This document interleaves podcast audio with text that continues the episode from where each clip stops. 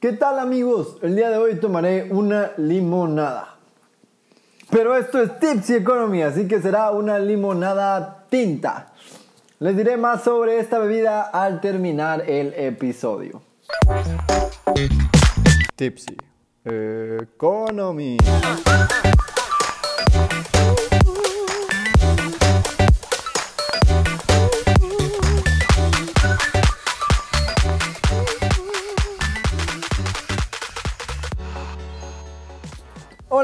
Bienvenidos a Tipsy Economy, donde nosotros nos ponemos tipsy y ustedes no. Yo soy Orlando y el día de hoy hablaremos más a fondo de los dos posibles caminos económicos causados por esta pandemia.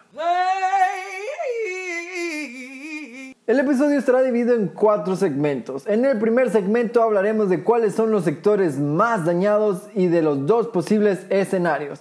En el segundo hablaremos de los impactos de ambos escenarios alrededor del mundo.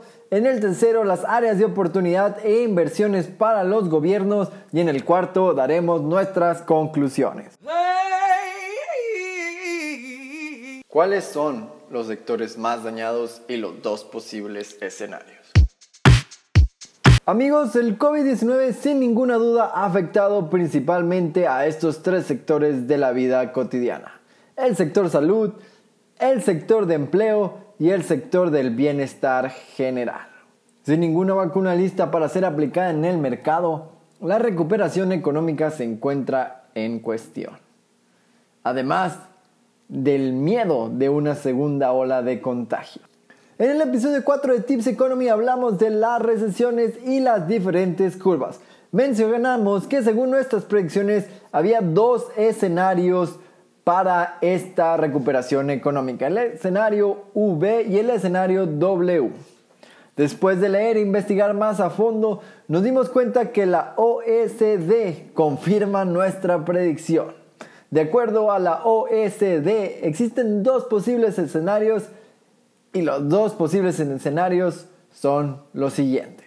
Una pequeña nota importante antes de llegar a estos escenarios es que estos números que vamos a dar a conocer sobre los escenarios son las estimaciones de crecimiento del Producto Interno Bruto a nivel mundial hecho por la OECD en el 2019. El primer escenario sería el de V, donde la economía cae y se recupera. Esto causaría que el Producto Interno Bruto a nivel mundial caiga un 6%. El segundo escenario, que sería causado por un rebrote significante de contagios, estaríamos hablando de una curva de tipo W, es decir, la economía cae, se recupera y vuelve a caer a causa de este segundo brote. En esta ocasión, si pasa esto, el Producto Interno Bruto Mundial se vería perjudicado un 7.4% este año. Impactos de ambos escenarios alrededor del mundo. Los impactos a nivel mundial serían los siguientes. En el caso de la Unión Europea, los escenarios de caída serían del 9.1% o una caída del 11.5% en el Producto Interno Bruto, que son el escenario B y W respectivamente. En Estados Unidos sería una caída de 7.3% o 8.5%. En China 2.6% o de 3.7%, en India de 3.7% o de 7.3%, en Japón de 6.0% o de 7.3%, en Brasil de 7.4% o de 9.1%, en Rusia de 8% o de 10%, en Sudáfrica del 7.5% o del 8.4%. Los porcentajes mencionados son de caída de Producto Interno Bruto y el primero es del escenario V y el segundo sería si es un escenario DW. En cuanto a los porcentajes de desempleo, se estima un incremento de desempleo del 9.2% de concretarse el primer escenario o hasta de un 10% de ocurrir el segundo brote. Las personas más afectadas por este crecimiento de desempleo son las personas que se encuentran entre 15 y 25 años con México como el de mayor porcentaje de desempleo en este rango de edad. Áreas de oportunidad e inversiones para los gobiernos.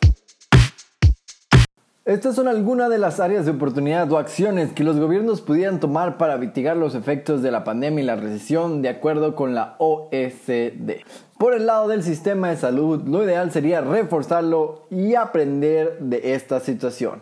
Examinar, rastrar y aislar serían las maneras de reducir los contagios, además de incrementar la cobertura del sistema de salud. Ayudar a las personas y negocios que fueron afectados severamente a moverse dentro de nuevas actividades y evolucionar. Adaptarse al cambio natural del mundo. Como invirtiendo en el capital humano, invirtiendo en la salud e invirtiendo en el medio ambiente. Conclusiones. Amigos, después de tanta información dada y de tantas cosas diferentes que mencionamos durante los pasados segmentos, quiero tomarme el tiempo de dar mi opinión sobre este tema. Empecemos por los dos escenarios que ya fueron parte de una opinión o predicción de nuestro episodio número 4. Yo sigo creyendo firmemente que estos dos escenarios son los dos caminos más viables y que lo único que podemos hacer como individuos individualmente en estos momentos es tomar decisiones acertadas en cuanto, en cuanto a las inversiones que hacemos y mantenernos saludables. En cuanto a los porcentajes de caída del Producto Interno Bruto, concurro con la mayoría de los números en excepción de los de China e India. En mi opinión, China e India sí alcanzarían a crecer en este año. Esto si siguen moviendo sus piezas de manera inteligente. Yo creo que estas dos serían las únicas economías que pudieran quedar positivas al término del año 2020. Hay varios factores que influyen en mi opinión y que se vea esto, pero una de las importantes es que China e India fueron de los primeros afectados por el coronavirus, entonces su periodo de recuperación empezó un poco antes que la mayoría de los otros países. Además de que tienen sectores industriales muy fuertes, que sí fueron afectados por la pandemia, pero que poco a poco se están recuperando. Y de no haber ese segundo brote, estas se recuperarán y podrían levantar un poco sus economías. De hecho, hace algunas semanas leí un artículo en que los expertos decían, que, decían algo parecido a lo que yo estoy diciendo, pero elaboraremos más sobre estas dos economías y por qué pensamos que pueden terminar positivo al final de este año en alguno de nuestros próximos capítulos. Algo que es muy cierto, pero triste, es que el porcentaje de desempleo, sobre todo en los jóvenes, es grande. Las generaciones que se encuentran en sus primeros 3 a 4 años de trabajo y las que vienen están sufriendo y seguirán sufriendo de no tomarse medidas y dar oportunidad. Este rango de edad es el más afectado por su falta de experiencia.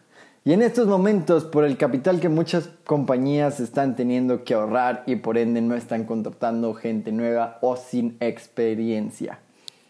Dentro de las soluciones o de los tips que da la OSD para intentar mitigar los efectos del coronavirus, yo concurro mucho con ellos en que hay que invertir en el capital humano.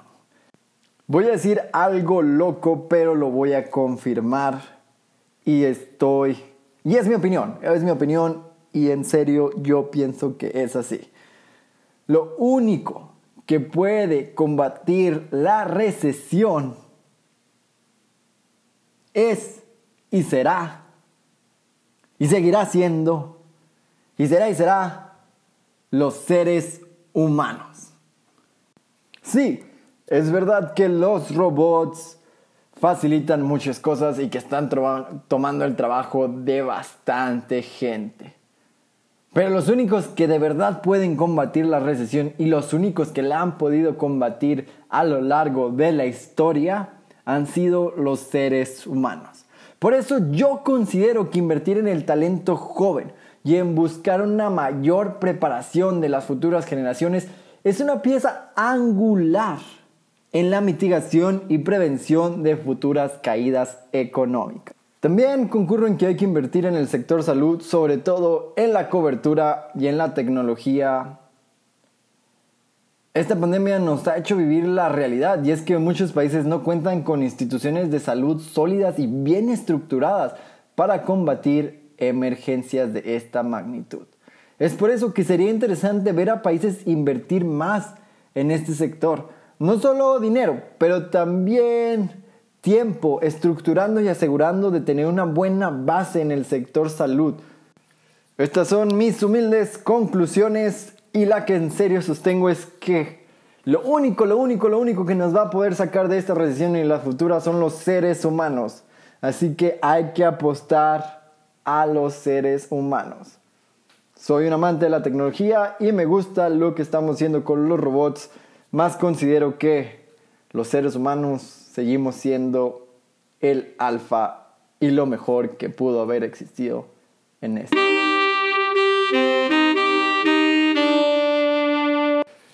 Amigos, amigos, ¿qué les puedo decir de la limonada tinta? La limonada tinta es una de las bebidas más exquisitas que se pudieron haber inventado en este mundo. La persona que dijo voy a tomar la limonada y el vino tinto y los voy a combinar, mis respetos.